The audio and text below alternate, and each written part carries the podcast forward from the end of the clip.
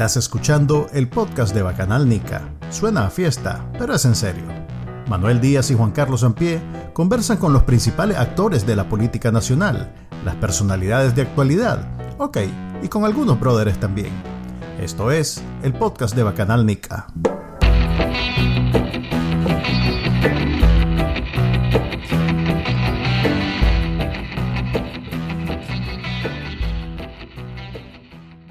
Buenas, buenas. Este el podcast de Bacanal Nica. Hoy es lunes, una de la tarde. Bueno, una y tres de la tarde. una y pico. Una y, vamos, como esto es Nica, vamos a hablar bien. Una y pico. Ay, qué lindo. Ya este, estamos este fomentando los valores. Este es el podcast que no hicimos la semana pasada, por cierto. Así es, queremos disculparnos porque la semana pasada, eh, el lunes pasado, no, no pudimos. No voy a decir por qué fue, porque soy un, un más ético y responsable y no, no, voy, a, no voy a quemar a, a, los otros que no pudieron. Pero, Lo siento, eh, fue mi culpa. Ah, bueno. Eh, compromisos familiares, pero debimos haberle avisado y no le avisamos porque somos un poquito informales y a veces pues la informalidad se manifiesta de esas maneras, pero, pero ya estamos de vuelta. Eso es lo importante. Ya sabemos que la próxima vez o hacemos un reprise o le avisamos con tiempo. Gracias por estar pendientes. Eso de los reprises es de, eh, televisión, yo sé. Es de televisión porque aquí es a, es a ¿cómo se llama? A demanda. Vos sabes, que yo soy un señor, vos que yo soy un señor de edad. Sí, pero te explico entonces. Los señores de edad también.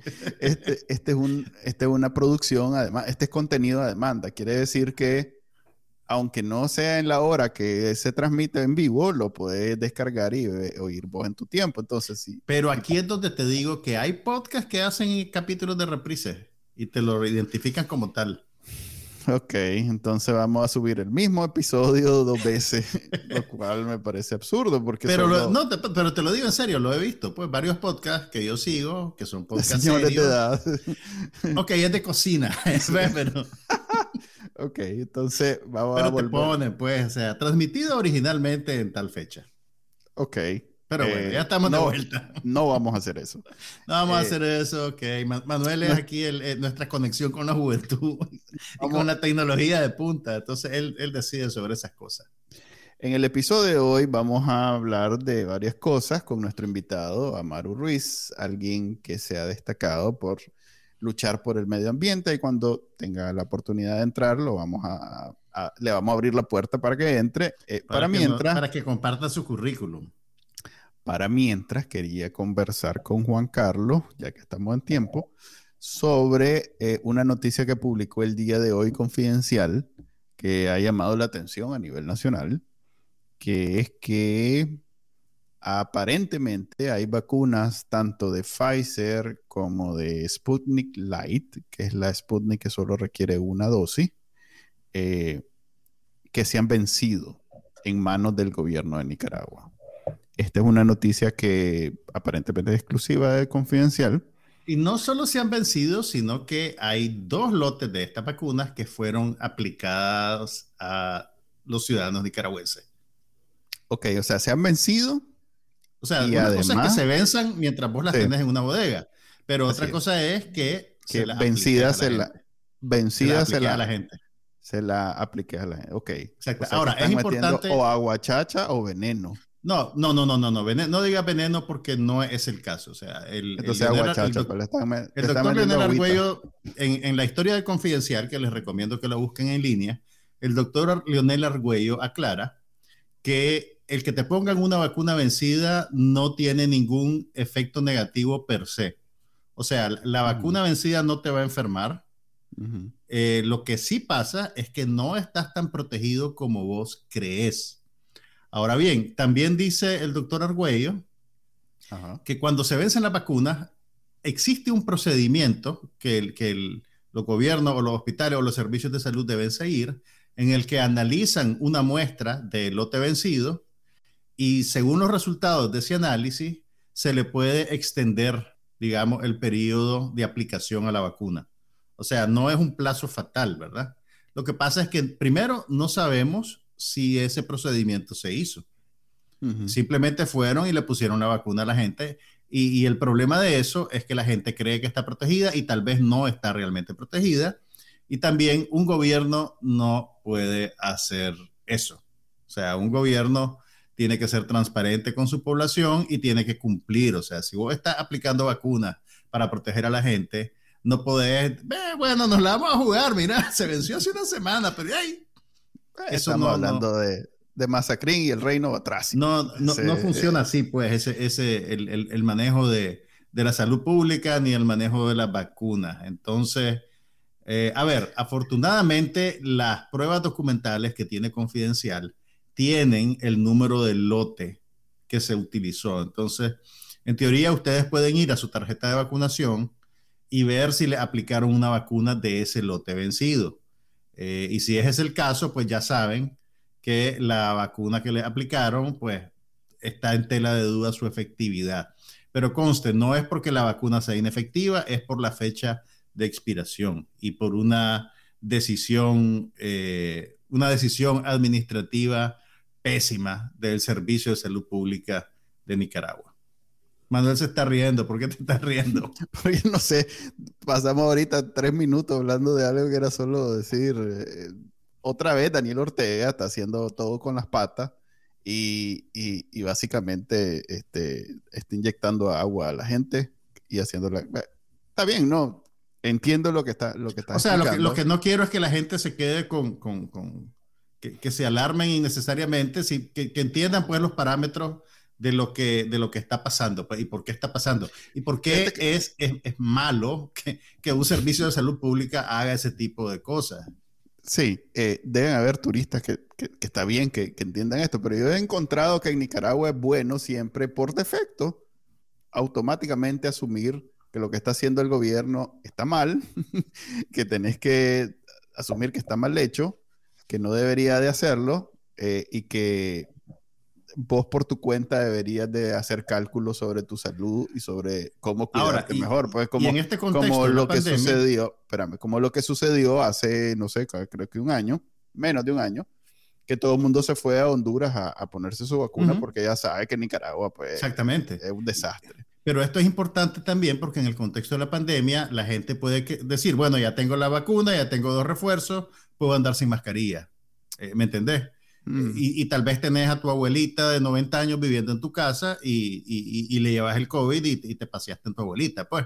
Entonces, eh, yo creo que no podemos bajar la guardia y todavía hay que usar mascarillas, hay que lavarse las manos, hay que seguir protocolos de seguridad, incluso si uno está vacunado, que todos deberíamos estar vacunados. Mala onda, porque el camarada Kim Jong-un, Kim, Jong-un, Kim Jong-un, eh, tiene a, su pobre gente condenada a sufrir ahora eh, una verdadera pandemia dentro de Corea del Norte. Ahora, está, cerrado en que él quiere la Pfizer o la, ahora, hay, Moderna. hay algo, que tenemos que, tenemos que remarcar. Yo no creo que el coronavirus haya tardado tres años en llegar a Corea del Norte. Eh, quién sabe cuántos brotes han tenido y lo que pasa es que el brote de ahorita es tan grande que ya no lo pueden tapar. ¿me entiendes? Y tienen que reconocer internacionalmente qué está pasando para recibir la ayuda internacional que deben de necesitar para manejar esta situación. Pero, también es cierto que el MAG está de, de, de, ¿cómo se llama? De por diosero y con garrote, porque desde hace rato le habían ofrecido donarle varias... La soberana, la soberana. varias vacunas y el MAG decía, no, yo quiero la Pfizer, la gringa, yo quiero la moderna, la que tiene el régimen, RNA el régimen de Corea del Norte tiene una larga historia de aprovecharse de la cooperación internacional. Vos sabes que dicen que, eh, bueno, hubo una, una, hambruna terrible, creo que fue en los años 90, y recibían ayuda de la idea de Estados Unidos, y entonces eran unos saquitos de arroz con la bandera de Estados Unidos. Entonces le decían a la gente, esto tiene la bandera de Estados Unidos porque es un tributo que los Yankees le pagan al amado líder porque lo respetan tanto y le tienen miedo. Pero bueno, aquí tenemos ya a Amaru con nosotros. Buenos días, Amaru. Eh, bueno, aquí todo el mundo se presenta, pero ya te presenté. Eh, si querés contarnos de ahora bien este, tu nombre y a qué te dedicas. Eh, hola, ¿qué tal? ¿Cómo están? Amaru Ruiz, de Fundación del Río. yo soy parte de el equipo que da seguimiento al tema de la Cumbre de las Américas desde el Foro Ciudadano eh, de las Américas, que es un espacio de sociedad civil, y de, desde la red eh, local, que es una red nicaragüense de sociedad civil, que viene sistemáticamente dando seguimiento a eh, las cumbres de las Américas, que como saben, pues es parte de las reuniones que tiene el hemisferio americano para discutir sobre varios temas alrededor de las preocupaciones de este hemisferio.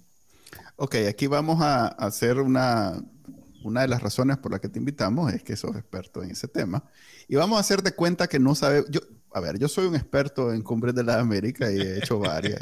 soy casi que creador, pues yo, yo casi que redacté. La fundaste, vos la fundaste. yo ayudé a redactar los, los, ¿cómo se llaman? Los, los artículos de su fundación, pero para el público que no sabe, nos podés eh, dar una explicación apta para niños de 5 años de qué se trata la Cumbre de las Américas. Eh, eh, es más, si puedes incluir en esa explicación, por qué si tenemos la OEA y sus asambleas generales, de pronto sale una cumbre. Sí, mira, en principio eh, las cumbres son encuentros o reuniones donde los, los, presidentes o los mandatarios o los los cancilleres de más alto nivel de representación de los países del hemisferio americano se reúnen y se encuentran. Pues es como que si un, amigo te invite a un bar y te vas a encontrar en ese bar y vas a discutir sobre la fiesta. Es como, que un amigo de trabajo, e, está raro porque normalmente es alguien que ve en la OEA todos los semanas y de pronto te diga, mira, hagamos una, un, un encuentro una, de los mismos carne asada. Ajá, ok. De los mismos que nos vemos todos los días, hagamos un encuentro. Para hablar de cosas de trabajo, además. para hablar de cosas de trabajo que preocupan a la región y que no necesariamente eh, hasta, hasta hoy no han tenido acuerdos vinculantes. Pero la diferencia con el espacio de la OEA es que también podemos invitar a otros actores que no necesariamente son los estados. Entonces vos llamás a tu amigo que no es cercano a lo que vos haces cotidianamente en el trabajo, o llamás a tu asesor financiero, que en este caso también se reúne el sector privado y las corporaciones financieras del hemisferio, como el BID, como el, algunos bancos eh, que están en el hemisferio, y también invitan a actores de sociedad civil para que también planteen sus preocupaciones eh, en ese sentido eh, eh, a nivel hemisférico. Pues entonces es en una reunión, es una carne asada donde todos los demás se unen, pero además poder llevar invitados. Pues esa es un poco, en términos generales, la cumbre de las Américas. Ok, entonces podemos decir que es como lo vea, pero ampliada para incluir sector privado, sector social, ONG, eh, ahora sí formalmente a los bancos que se supone que son de alguna manera coordinados con la OEA, pero que no necesariamente forman parte integral del funcionamiento de la OEA. Entonces ahí sí llega el BID, llega el BESIE. Eh, y, asumo, y asumo, Maru, que esto nace como una iniciativa de Estados Unidos, digamos. Eh, si bien tiene lugar en otros países, Estados Unidos es como el iniciador y el anfitrión. ¿Es correcto eso? Sí, eh, nació en Miami en, eh, hace, yo creo que es en, el 84, si no me equivoco. Fue la primera cumbre que se celebró que no tenía la connotación que tiene hoy, es decir, de, la amplitud de la participación. se supone que ya estas cumbres se han oficializado, tienen secretarías dentro de esta cumbre, se llegan algunos mandatos y se establecen algunos acuerdos. Eh, es decir, ha evolucionado para formalizar más el espacio. Ya. Ok, y bueno, vos decís que formas parte de un grupo supongo que clandestino de organizaciones de sociedad civil de Nicaragua. hasta ahora era clandestino, Manuel. Gracias. No, no, pues me refiero a que en Nicaragua está prohibido tener organizaciones sociales. todos los, todas las semanas. Ya está porra. ¿Cómo se llaman? Revoquémosle, la personería. Apuntame ahí. todas las semanas se llevan en el saco como 50 ONGs en Nicaragua.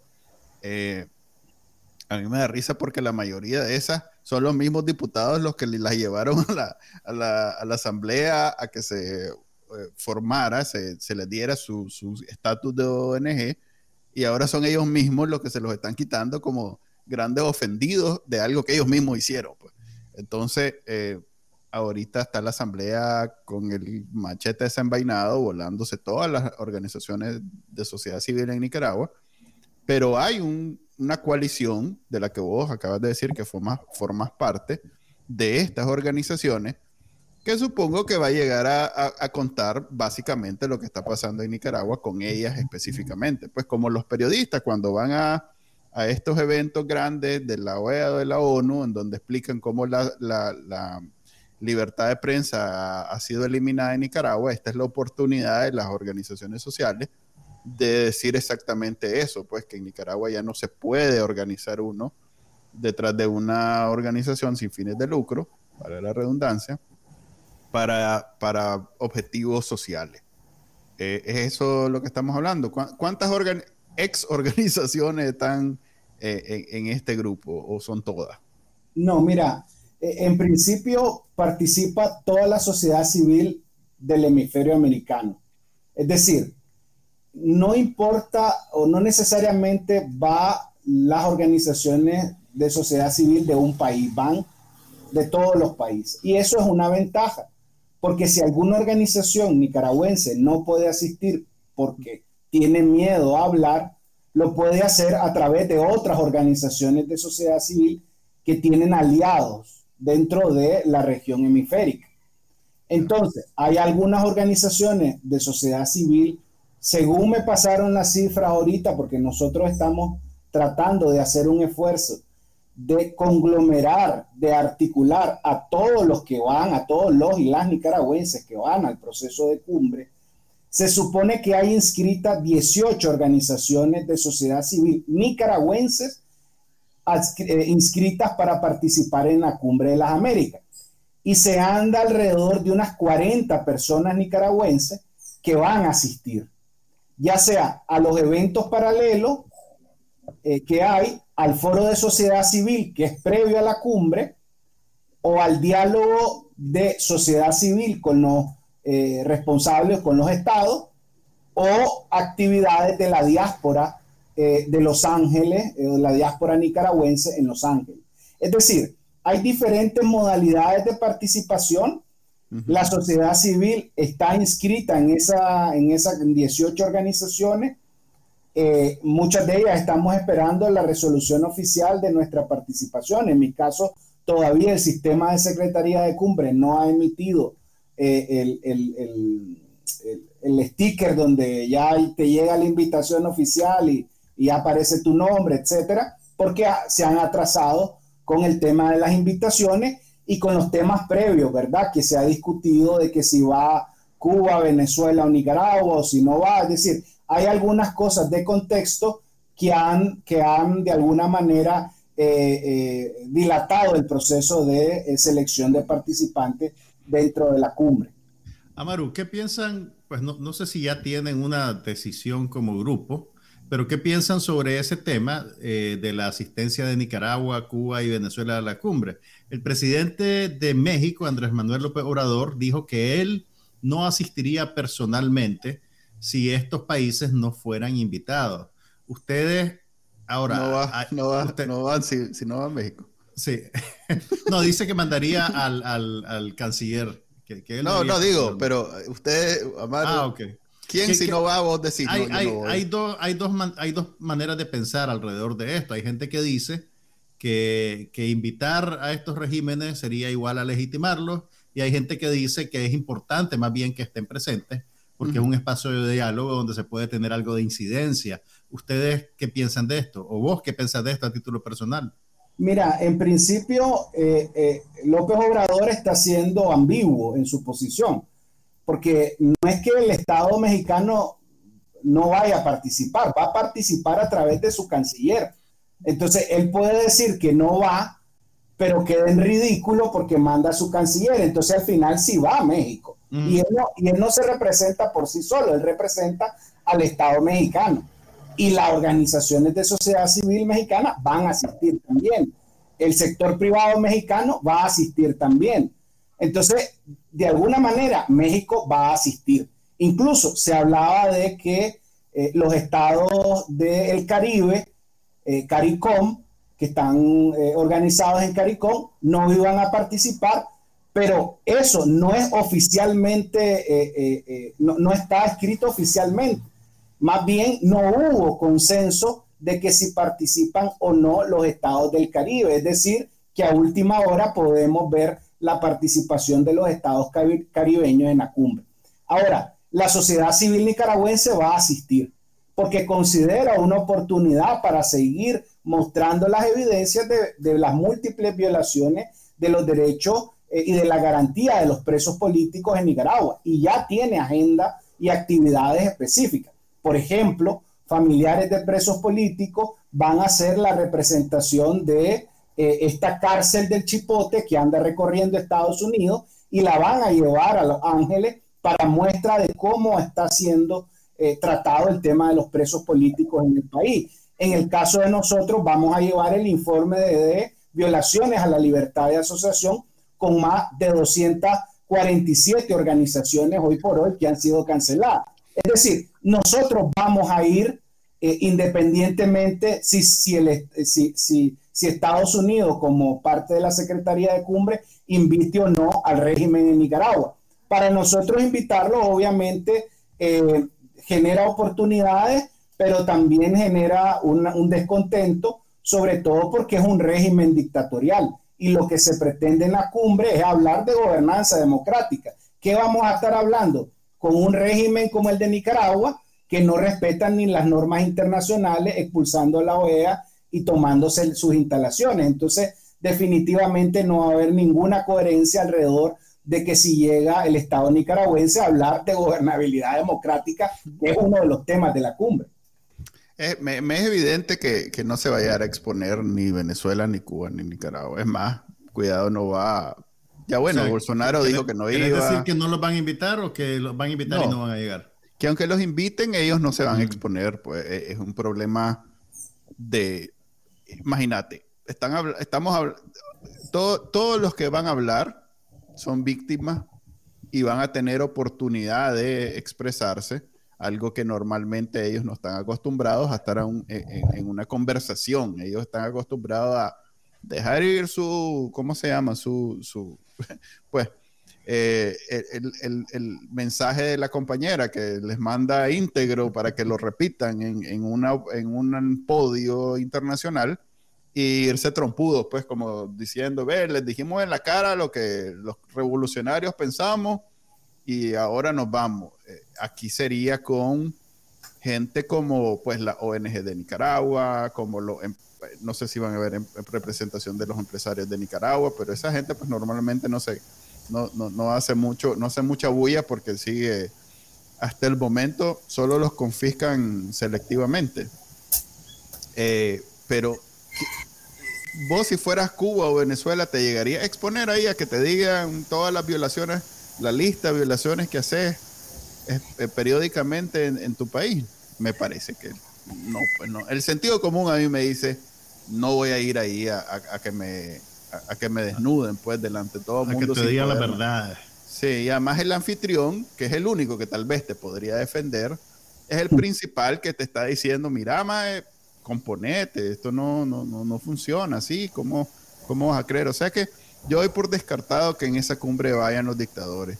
Lo que sí me llama la atención es que de pronto Chile, eh, bueno, no sé si Brasil, Bolsonaro dijo que no iba, pero me imagino que es el mismo caso que en México.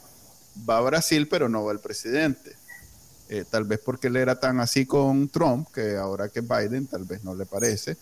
Eh, Chile dijo algo, pero eh, después entendí que no es que no van, sino que llaman a que vayan los dictadores, sabiendo que no va a suceder. Y de ahí, pues Bukele, no sé hasta qué punto lo vamos a ver recibiendo, porque me imagino que de, El Salvador van periodistas y organizaciones sociales que van con bastante que decir respecto a lo que está sucediendo en El Salvador. O sea que no, no me extrañaría que busque la última hora diga, fíjate que esa hora tengo una cosa con Bitcoin y entonces no puedo. Eh, bueno, con la debacle del Bitcoin esta semana, esa excusa ya no va a funcionar. Eh, ese MAE metió al, país entero en una apuesta de, casino. Eh, es absurdo, pero bueno, ese es otro tema de conversación. A propósito, lo que dijiste de, la... Me queda claro lo de la cumbre. Eh, lo que dijiste de, lo que pasó en la OEA, quisiera rapidito mencionarlo. por fin la OEA se dignó a, condenar formalmente la confiscación de su, de su sucursal en Nicaragua, alquilada. Sede, sede. No es sucursal, no es el McDonald's, mae. Ok. De su sede alquilada en Nicaragua, que se la piñatearon a una pobre familia. Este, ahora, pues dice la OEA en, una contundente resolución condenando que qué barbaridad cómo Nicaragua se piñateó la casa. Em, eh, hasta ahora no hay reacción del gobierno. Eh, esa casa ya tiene o sea, un proyecto asignado ya va a ser un museo. Em, la OEA, algunos funcionarios, algunos embajadores, como el de Uruguay, dijo básicamente lo que todo el mundo sabe, que eh, cómo vamos a permitir que un país se esté piñateando las embajadas. Em, pero no veo más allá, o sea, no, es más, en, en, en, esta semana vi una entrevista al ex canciller de México que hizo Carlos Fernando, en donde le decía decía lo mismo, pues no, eh, ajá, está bien, esa resolución es posible, eh, es algo que pueden conseguir. Es más, se tardaron más de una semana en conseguirla, los votos, me refiero. Pero una salida, de la, lo de la Carta Democrática, el artículo 20 de la Carta Democrática, está fuera de nuestro alcance. O sea que en, en, el tema de la OEA, no sé ni qué pregunta les puedo hacer, pues, pero en el tema de la OEA... Yo sí te quiero hacer una pregunta. ¿Cómo, ¿Cómo, podemos interpretar que eh, Honduras y El Salvador se hayan, hayan ejercido la abstención a la hora de, de, respaldar, esta moción, Amaru? ¿Que, que eso es una señal sobre cómo va a ser la política de, de Xiomara Castro frente al régimen de Daniel Ortega? ¿Debemos asumir que, que va a hacerle un espaldarazo tácito permanente a la dictadura?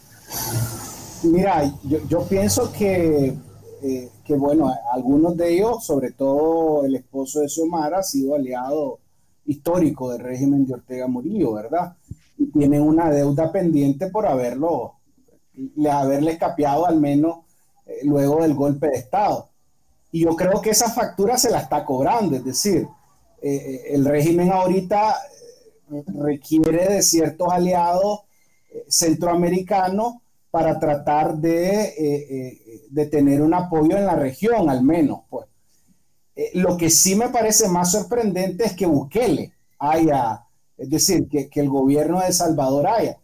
Y sorprendente no en el sentido de que estamos viendo indicios de, de, de un gobierno que está violando ciertas garantías constitucionales y que obviamente se empieza a cuestionar sobre sus eh, actuaciones antidemocráticas en, algunos aspectos, sino porque él se había desmarcado de Ortega.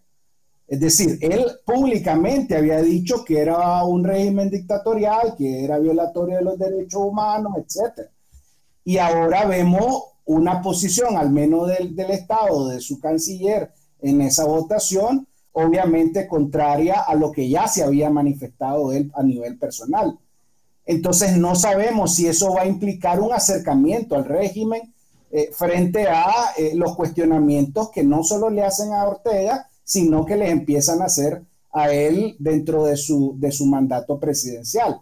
Porque hay muchas similitudes con algunas acciones que están haciendo en El Salvador, el tema de la persecución a la libertad de prensa, el tema de las violaciones a la garantía eh, del respeto a los, eh, a los cuerpos institucionales como el ejército, como la policía, etcétera. Eh, es decir, son cuestionamientos que le hace la comunidad internacional y que de alguna manera eh, coinciden con, los, con, con las preocupaciones que se están planteando en Nicaragua también, alrededor de un vuelco antidemocrático de las políticas de Bukele. Entonces, esa es de alguna manera para mí la, la, sorpresa en el sentido de que si eso va a variar.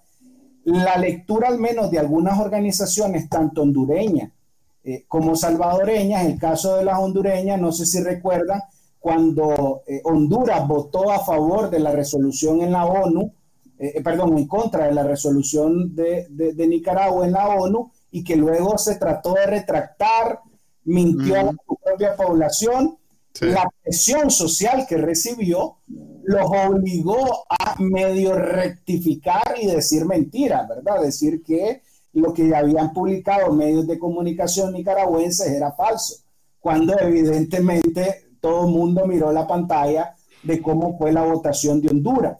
Entonces yo creo que aquí las organizaciones, sobre todo en Honduras, eh, que son organizaciones eh, que vienen de, de, larga data de lucha social y por lucha por sus derechos, que muchos de ellos también ocuparon cargos públicos hoy por hoy, pues obviamente hay una fuerte presión, incluso dentro del gobierno de, Honduras, para no permitir eh, esta, de alguna manera, este vínculo del gobierno hondureño, eh, sobre todo el gobierno actual hondureño, con el régimen y las políticas del régimen.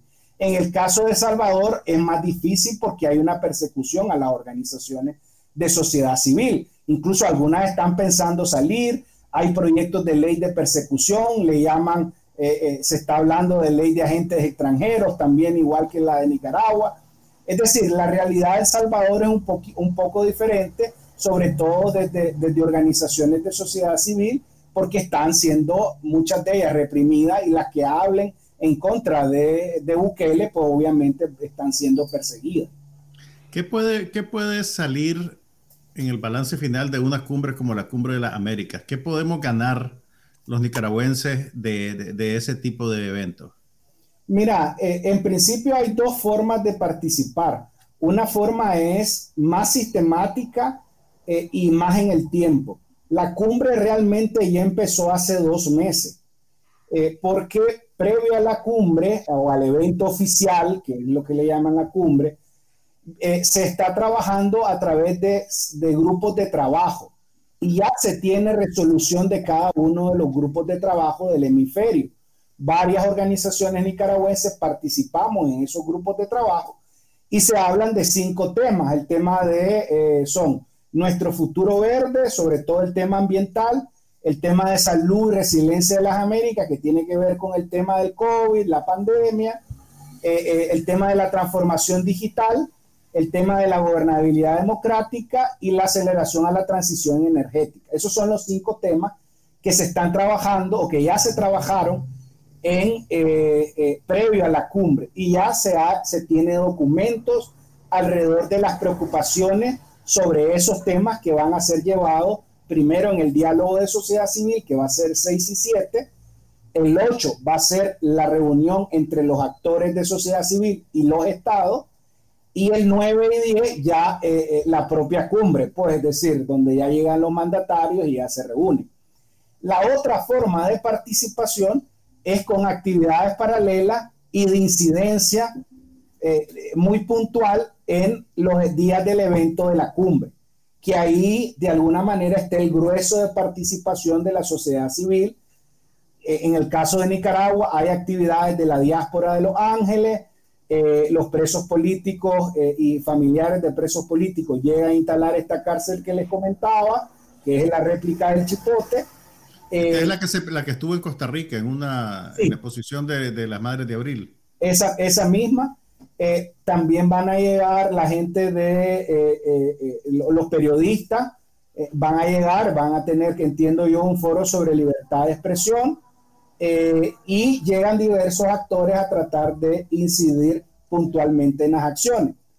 Realmente eh, lo que se puede ganar primero es que eh, se mantenga el tema de Nicaragua en la agenda del hemisferio. Eso es uno.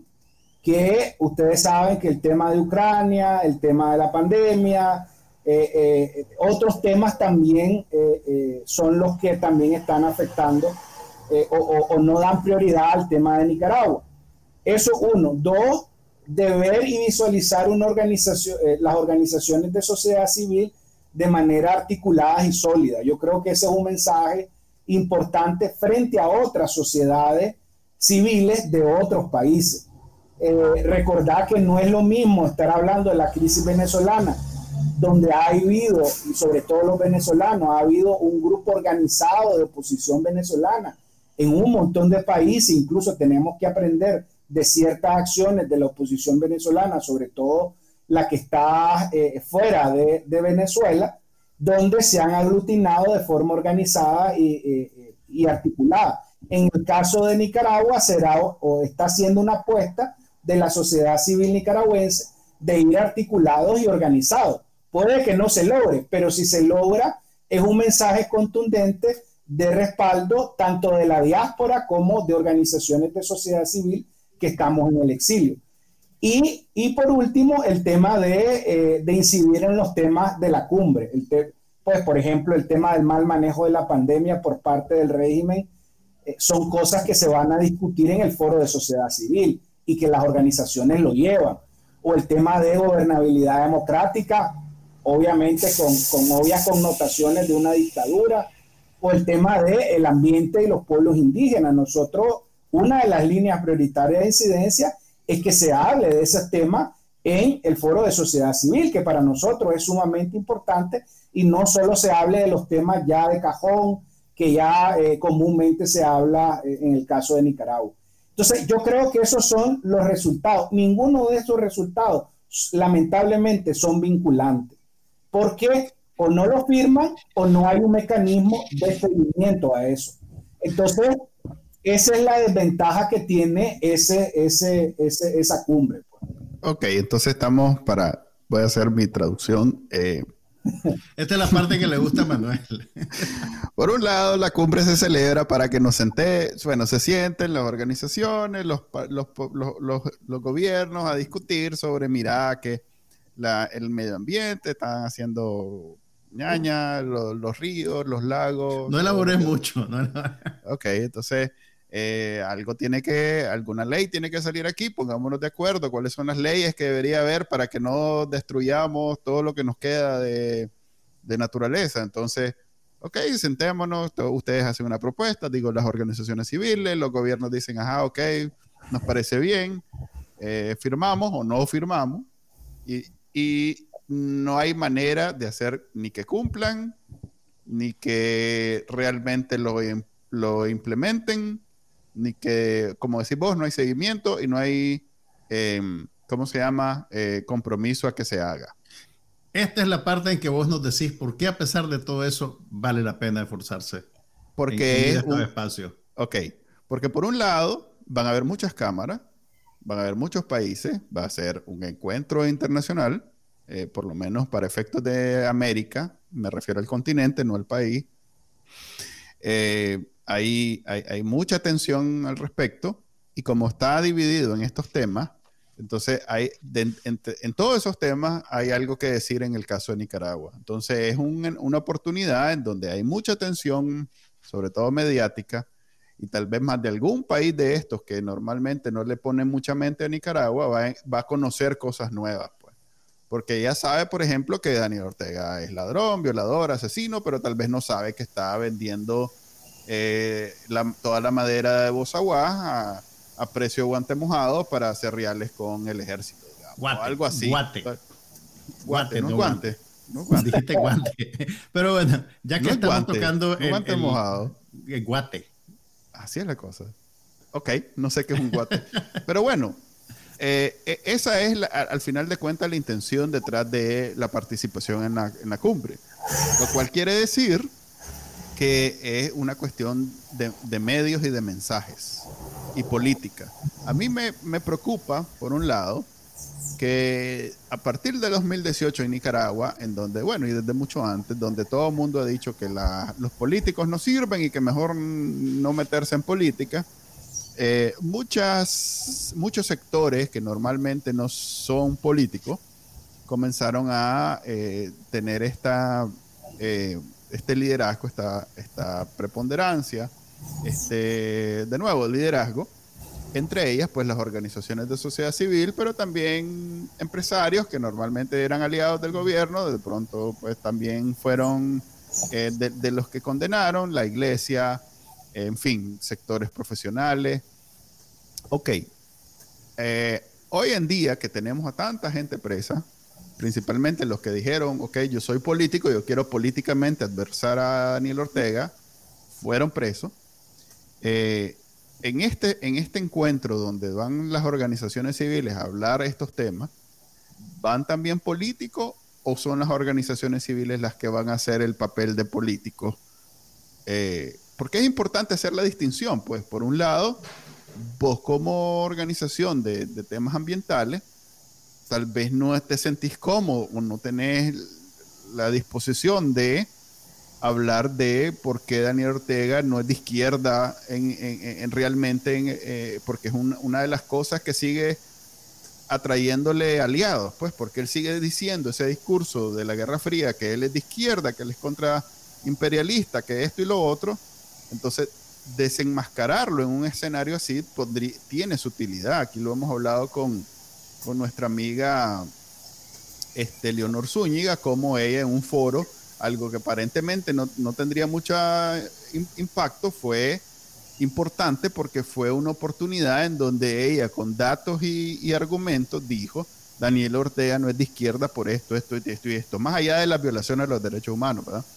Entonces, de nuevo, en la cumbre van políticos también que puedan hacer este tipo de, de argumentos o solo van organizaciones civiles hablando de los temas de organizaciones civiles. No, van también políticos vinculados a, estructuras eh, tanto que surgieron en 2018 como estructuras políticas de oposición, eh, como las que estaban antes de 2018.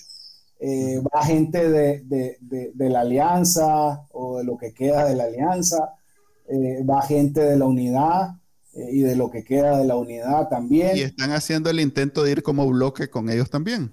Mira, eh, ha sido, yo por, lo menos con Enrique nos hemos, Enrique Sáenz y, y, Edipcia Dubón, tres de los que hemos estado como permanentemente dando seguimiento a estos espacios, hemos tratado de eh, ir encontrándonos con otros actores. Entonces, posiblemente eh, a finales de esta semana ya tengamos una reunión con todos los que hemos eh, eh, tocado o, comunicado para poder eh, reunirnos y tener un encuentro y saber cuáles son las acciones políticas que ellos van a hacer. Porque sí es importante sumarnos a esos esfuerzos. Tal vez nuestro tema lo llevamos muy diferenciado, pero también en otros temas nosotros nos sumamos a, a otras personas que están haciendo incidencia por ejemplo, el caso de las víctimas eh, eh, eh, o, los familiares de presos políticos. Nosotros nos vamos a sumar a la demanda de la libertad de los presos y presas políticos en Nicaragua y a todas las acciones que ellos realicen, independientemente que yo esté por el tema de medio ambiente, pueblos indígenas o el tema de libertad de asociación. Entonces, la idea es que nos sumemos a esos otros esfuerzos. En el caso de, los de, de los que son más de tema político, obviamente, algunos de ellos están incidiendo en el, en el grupo de gobernabilidad democrática y otros estaban apostando a que en la declaración de los estados se tocara el tema de, o en alguna línea de la declaración final de la cumbre, se eh, tocara el tema de preocupación alrededor de países que eh, están fuera de los márgenes democráticos. Pues en el caso, por ejemplo, particular de Nicaragua. Yo, eso ellos estaban apostando y estaban haciendo lobby a nivel político con otros países, con otros cancilleres, etcétera, para tener una resolución que se incluyera a Nicaragua dentro de esa resolución. Es decir, ellos en su esfera política también están haciendo algunos esfuerzos y van a participar. A propósito del tema ambiental, Amaru, pues porque ese es el foco de la Fundación del Río. Eh, ¿qué, ¿Cuál es el tema más apremiante que ustedes quieren poner en la palestra pública en, en el foro de la Cumbre de la América? Mira, nosotros llevamos dos cosas. Uno, el tema de libertad de asociación, que nos atañe, más de seis organizaciones ambientalistas han sido canceladas. Prácticamente Nicaragua se quedó sin organizaciones ambientales independientes en el país. Y, y, Club de Jóvenes Ambientalistas existe todavía. Sí existe. Ah, Pero ya, me dijiste, ya me dijiste, así dejémoslo, Creo que ese es más un brazo político que así dejémoslo, un brazo incidente del medio ambiente, pues, pero es, es, clásico de Manuel para descarrilar la conversación. No, no, tenía la curiosidad. Es que no, entonces, y, y, y, las organizaciones de derechos humanos, no hay ninguna independiente hoy por hoy en Nicaragua. Es decir, ese tema, porque hemos hecho un informe con, con apoyo de Popolná y con Red Local, hemos hecho un informe y llevamos la matriz de monitoreo última actualizada al día de, de la semana pasada. al día que nos vaya, porque no sabemos si en esta semana yo estoy Va a caer otra 25 sí, monitoreando a la que nos esperen para sacar el brochure, al, menos para que vaya información actualizada, porque cada día o cada semana están cancelando más personería jurídica. Y el otro tema es el tema de las violaciones a los derechos de las comunidades indígenas y afrodescendientes eh, y de lo que está ocurriendo con las invasiones. Pues. Eh, esos son como los dos temas de interés nuestro que llevamos información, que vamos a presentar eh, posiblemente nosotros tengamos un evento paralelo, acuerpado con otras organizaciones en América Latina, porque, porque también en el hemisferio la situación de libertad de asociación está sucediendo en Guatemala, está sucediendo en Venezuela, está sucediendo en El Salvador, en México se están hablando de que van a cancelar personería jurídica. Es decir, se está convirtiendo en una tendencia, en una moda esto de cancelar a personería jurídica en todo el hemisferio. Entonces vamos a estar discutiendo sobre esos dos temas que son dos temas importantes para nosotros. Ya. Ok, entonces, por un lado está el tema político, en donde hay políticos también haciendo planes y haciendo estrategias que vamos a, supongo, ver. Eh, y por otro lado, pues están las organizaciones de sociedad civil que están haciendo lo que normalmente... Usted creo que tiene la mayor experiencia, ¿no? Yo recuerdo haberte visto en una, en la anterior, o no, en la ONU te vi, pero, eh, o tal vez estoy hablando locura, pero creo que las organizaciones de sociedad civil han participado en, cumbres anteriores, entonces tienen un poco más de experiencia. En Panamá, en la de Lima, eh, eh, la anterior a Lima, es decir, en, varias de estos, porque son cada cuatro años. Entonces, cada cuatro años se preparan los documentos para, para participar y se da seguimiento a los acuerdos, aunque no son vinculantes, se da seguimiento a los acuerdos. Tipo hoy. lo, que pasa es que hay que, hay, que hay que demostrar, el cuestionamiento ya se ha hecho a la Secretaría de Cumbre. Miren, ustedes se ponen de acuerdo, hay acuerdo, pero ya no les dan seguimiento, ni hay ningún mecanismo de implementación. Esas son de las observaciones que nosotros vivimos constantemente haciendo la Secretaría de Cumbre. Pero también hay algo importante que no es todo negativo, y es que el BID o el BESIE o otros programas establecen financiamiento de acuerdo a los mandatos de la cumbre también. Entonces, y el sector privado se trata de alinear a también los mandatos de la cumbre y la sociedad civil supervisa esos mandatos y da seguimiento a esos mandatos para ver si se cumplieron, porque los estados firman, al final firman y entonces es como un compromiso moral. Entonces vos les podés cuestionar luego de que firmaron, mira, firmaste esta babosada y no le estás dando seguimiento, pues. O te sirve de justificar eh, de alguna manera el incumplimiento que está sucediendo en el país. Entonces son de las cosas positivas que se sacan en la parte más técnica de la cumbre. Ok. Eh, ¿Va el BESIE también a la cumbre? ¿Tenés información? ¿Va el señor Mossi o va otra persona? No, no, no, sabemos quién, quién va. Eh, va el BID, va el BESIE. Eh, pues es que si yo fuera político, por ahí iría mi. ahí enfilarías tu, tu mm, cartucho. mis mensajes. Eh, por cierto, full disclaimer: yo llené un formulario y quería participar porque aparentemente aceptan a cualquiera. Solo tienen que decir que. Para que no te sientas muy especial. no, pues yo apliqué. No es que estoy diciendo que. Es más, me invitaron a un espacio en Slack en donde está dividido toda la región eh, me invitaron como dos días antes de que se cerraran, no, ya se había cerrado la, la convocatoria en persona y la virtual pues ya estaba en las últimas conversaciones. O sea que solo, solo entré a, leer lo que habían hecho otras personas, pues quería tener alguna incidencia en el tema de, eh, ¿cómo se llama? Eh, digital, gobierno digital, transformación digital en el gobierno. Eh, pero lo que noté es que estamos hablando de cuestiones bien, primero, como idealistas, pues como aquello que dice la, la, constitución, que todos tenemos derecho a ser felices. Entonces ahí lo que vienen son, todos tenemos, deberíamos de tener derecho a, a ¿cómo es? acceso a conexiones de alta velocidad, este, que el gobierno debería buscar cómo facilitar a sus ciudadanos el acceso a la información o a los servicios que son pues, propiamente del, del, gobierno. Ese tipo de cosas. Pero, pues. eso, no es malo, Maje. No, no, no es malo. es bueno, es bueno articularlo para saber a qué debemos aspirar y en qué dirección tenemos que trabajar, ¿no? lo que quiero decir es que no hay ni cómo llegar a discutir, pues no, es aquello de que e, es, más una cuestión de forma. Yo vi que las discusiones giraban en torno a ese tipo de cosas, pues que en vez de decir que, sea para toda la población, diga para la población indígena también, para la población LGTBQ, etcétera. O sea, que, como para que la forma sea más inclusiva y más específica y más amplia, eh, lo cual está bien, no tengo nada en contra, pero, pero no es aquello que voy a llegar a discutir sobre que alguien ahí tiene la visión de que la, transformación digital debería ir por un lado y yo digo y vengo y digo que debería ir por otro. Pues no, no, son, no son temas controversiales. Pues. Tal vez, tal vez, o sea, eso va a ser una discusión posterior, porque aquí tenemos que empezar por lo básico. Así de atrasados estamos.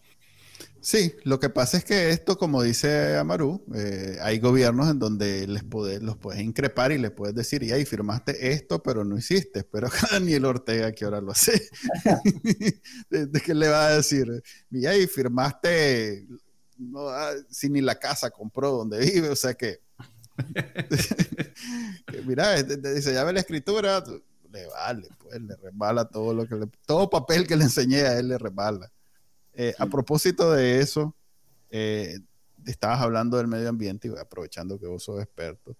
Eh, yo siempre he tenido la idea, y, aquí voy a, tal vez voy a ganarme un, poquito más de animosidad en Internet de la que, de la que ya tengo, porque cuando surgió el, proyecto del canal interoceánico, lo cual pues, obviamente venía cargado de muchos, muchas aristas, como pero hay un, a mí, yo siempre he tratado de aprender de lo que hicieron los panameños, que con su canal acumularon tanta riqueza que pudieron entonces dedicar recursos a cuidar el medio ambiente.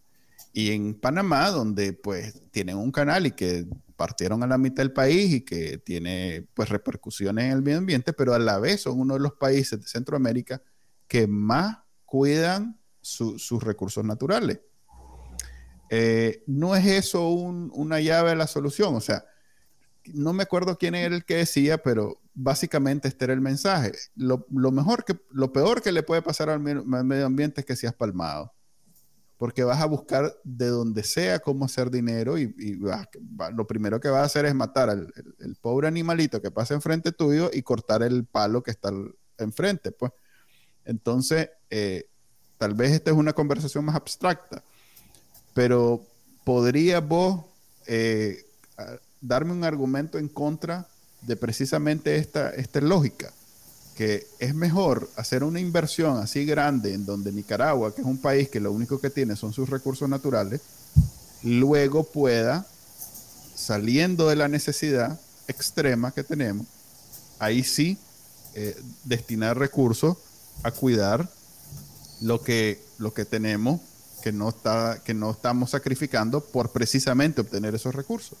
Esto lo estás preguntando porque Irán va a ser el canal. no, porque, porque algún día se va a ir el hermano Ayatollah. El hermano Ayatollah. Porque algún día se va a ir Daniel Ortega y no quiero que un proyecto como digamos el canal interoceánico de pronto sea con sea ¿cuál es la palabra? Eh, eh, satanizado porque fue una idea de Daniel Ortega y entonces ya no hablemos de eso y nunca hablemos de eso y que tal vez sea en realidad algo válido para salir de la pobreza. Mira, eh, en principio, yo, yo te voy a hablar de Haití.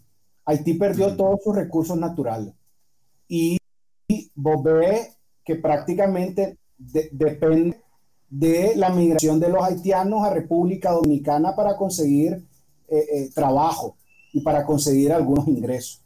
Es decir, y ve el otro ejemplo, el otro ejemplo extremo, el caso de Costa Rica, que utilizó el medio ambiente para generar riqueza. Y vos tenés una política, por ejemplo, de turismo, que es una de las más importantes, una política verde de transformación de la energía eléctrica, tener una serie de políticas y proyectos vinculados a utilizar de manera sostenible los recursos de un país. Entonces, vos tenés esos dos tipos de estrategia. O desbaratás todo lo que tenés y no lo usás sosteniblemente, desbaratás todo tu bosque, todos tus recursos acuáticos, etcétera, y te, lo que va a generar es un empobrecimiento mucho mayor. O aprovechar de manera sostenible los recursos que tenés para generar divisas en el país. Y yo te, yo te puedo decir algo, Nicaragua tiene un potencial para la exportación de agua a China, que es el que más necesita agua hoy por hoy, o a nivel mundial. El agua es una, preguntarle a las empresas qué significa en términos de ganancia el agua que embotella.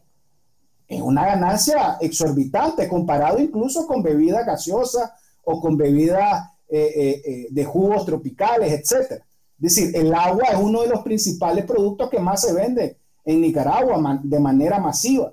Y no solo en Nicaragua, a nivel mundial. Y nosotros, Nicaragua, tiene la capacidad o tendría la capacidad de exportar agua y convertirse en uno de los mayores exportadores de agua con generación de mayores divisas. O, por ejemplo, el tema de las captaciones de CO2. Eso hoy por hoy se vende. Es decir, conservar el bosque puede valer más que botarlo. Y entonces yo creo que evidentemente tenemos que transformar la lógica del aprovechamiento sostenible. Pues, y precisamente el tema del canal, uno de los cuestionamientos era que no hizo el estudio de impacto ambiental, una cosa muy básica de, de lógica. Primero vos hacer el estudio antes de dar la concesión. Porque sí, si lo vamos a hacer, hagámoslo bien. Pero es que este régimen no hace nada bien.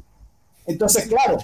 Así empezamos la discusión antes de que viniera sobre la aplicación de la vacuna y eso decía Manuel. Dale, perdón. Entonces, si hubo, si hubo, por ejemplo, el tema del dragado, yo recuerdo vivamente, ¿no? porque además fui a observar, hicimos el levantamiento de estudio.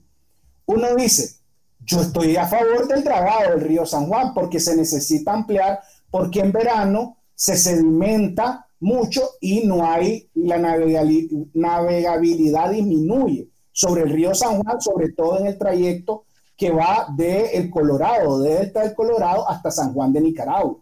Ese lado prácticamente se pone seco, uno se tiene que bajar de los botes y empujar más bien el bote eh, y hay mucho miedo porque hay lagartos, etc. Pero el proyecto era necesario, pero era necesario si lo hace bien. Ah, no, se le dieron a Pastora, que no sabe nada de hidráulica, me van a disculpar, es decir, sabe de armarse. y de iba a defenderlo. y, montar tal vez la pistola y de quemar áreas, pues, porque quemó San panzonear, él, muy claramente aclaraba que panzonear era bueno. Entonces, de eso sabe, nada más.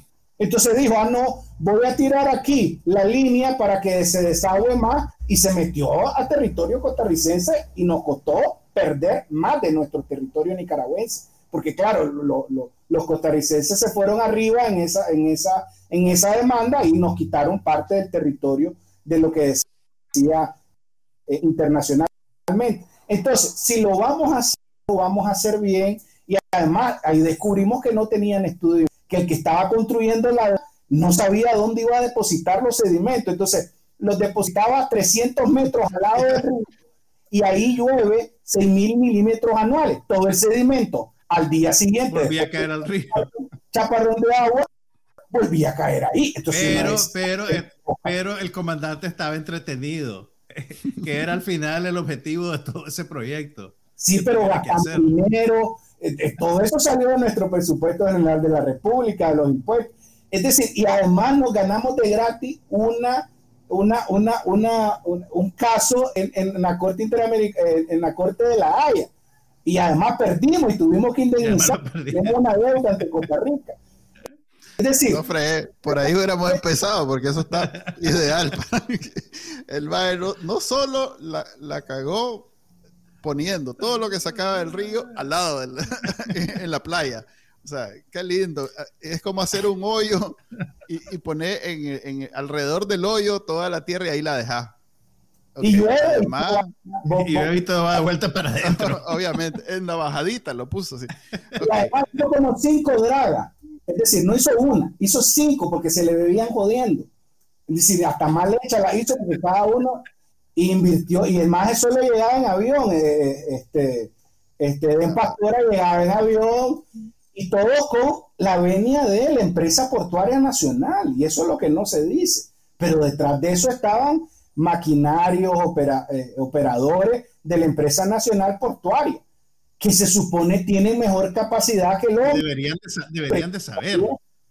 O tal vez sí, sabían, pero como, a cómo funciona el gobierno, que, no puedes decirle nada al comandante, entonces tenés que hacer lo que dice el comandante, pues, o sea, así sea una locura, una absurda, una cuestión bien absurda, pero él es el que manda, ¿qué vas a hacer? ¿Para dónde agarrar? Eh, Ah, ok. Em, casualmente esta semana, eh, este, ¿cómo es que se llama ese sitio de, hoteles en el mundo? Este, eh, Hotels.com. ¿Cómo? TripAdvisor. TripAdvisor sacó su top 10 mundial de hoteles y el número uno es un hotel en Costa Rica. En el Pacífico, ni siquiera en el Atlántico, en el Pacífico. O sea que con todas esas playas plomas que tenemos nosotros, que, la vemos como... La, pones como de última, más solo porque... No, no, es que nosotros, no, nosotros crecimos viendo que, la arena era ploma, pues no, no, no es como vos ves en, la, en las películas y en general que cuando hablas de un lugar paradisiaco, la playa es blanca. ponen algo del Caribe, ajá. Sí, entonces nosotros tenemos esas playitas que son para a mí es la que yo conozco como playa, pues, y, está el hotel, el hotel más top del mundo en Costa Rica, o sea, como a, no sé, si te vas en lancha puedes llegar en una hora. También tenemos playas blancas en el Pacífico, más Además, por ejemplo, hay una buena, la de Morgan Rock, por ejemplo. Tengo duda, yo, yo creo que ahí llevaron en camión. Manuel no, es antinatura eso, es antinatura eso. ok. Gracias, Maru. Me sacaste algunas dudas. Eh, no vuelvo a, escupir en rueda en temas que no domino. gracias, Maru. Pero precisamente a mí lo que me gusta no es necesariamente eh, cerrarme en una posición, sino abrirme a la posibilidad. O sea, ¿quién dice que dentro de 20 años, cuando Daniel Ortega esté muerto y todos los hijos ahí anden buscando suerte de cantantes en Cuba o en Venezuela, eh, nosotros en Nicaragua, ya conscientes, ya con todos los digamos, los pilares de una república que no tenemos ahorita, podemos discutir en una asamblea con técnicos, con diputados responsables, la viabilidad de tener un proyecto como el canal interoceánico. Pues. Me parece a mí que, es lo que debería de hacer, deberíamos de, de tener como postura institucional, pues, la apertura a poder discutir estos temas sin que sea inmediatamente satanizado como no, ni quiera Dios eso, no, porque el, país debe vivir de sus recursos y cuidarlo lo más posible. Cuando pasa lo que pasa en, la costa caribe, donde los pobres eh, indígenas, los pueblos originarios, eh, precisamente porque no hay los recursos para protegerlos, eh, están a merced de los colonos que sí tienen los recursos para llegar a robarse y, hacer chanchadas con, las tierras. Pues, o sea, me parece como una contradicción que, por esas posiciones absolutistas, de pronto tener, los que pagan los platos rotos son otros y no nosotros, y nosotros bien de verga en el Pacífico diciendo no, hay que, hay, que proteger el medio ambiente y no, vender nada. Pues, gracias, Amaro. Ojalá te podamos tener otro día. Llegamos a una hora, eh, este podcast es de una hora, todos los lunes a la 1 pm. Quisiéramos poder contar con tu presencia en el futuro. Eh, si te querés despedir, decirle saludo a alguien. La otra vez me regañaron que no saludo a nadie. bueno, gracias a ustedes y conmigo para, para próximos podcasts. Gracias, gracias. y tal vez después, para recién la cumbre, podemos hablar de lo que sucedió y de todos los temas. Y ahí, o nos vemos allá, no decís que va, estaba esperando que te respondan, ¿verdad? Sí, me dieron, me dieron ese acceso Slack, yo leí, eso fue todo, no sé si haber alguna otra actividad.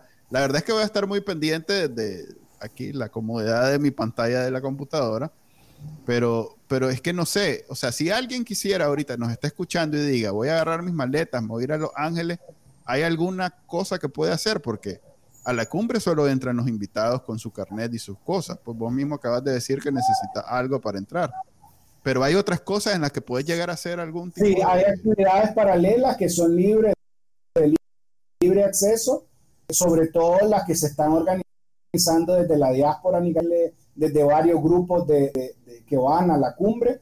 Entonces sí van a poder acceder a cierto, a cierto pero a la formalidad, por así decirlo, eh, que es el foro de sociedad civil o el diálogo, ya no van a poder asistir si no están inscritos. Ok, entonces lo que vamos a hacer es buscar esas otras actividades para hacerlas públicas y tal vez puedo ir a hacer eso. Pues. Gracias, Amaru. Gracias, Juan Carlos. Nos vemos la próxima semana a la 1 pm. Bye. Este fue el podcast de Bacanal Nica. Compartilo, déjanos una reseña y enseñale a tu abuelita cómo escucharlo. Te lo va a agradecer. Suscríbete en Spotify, Apple Podcast, Google Podcast y por supuesto, también puedes escucharnos en bacanalnica.com. Hasta la próxima.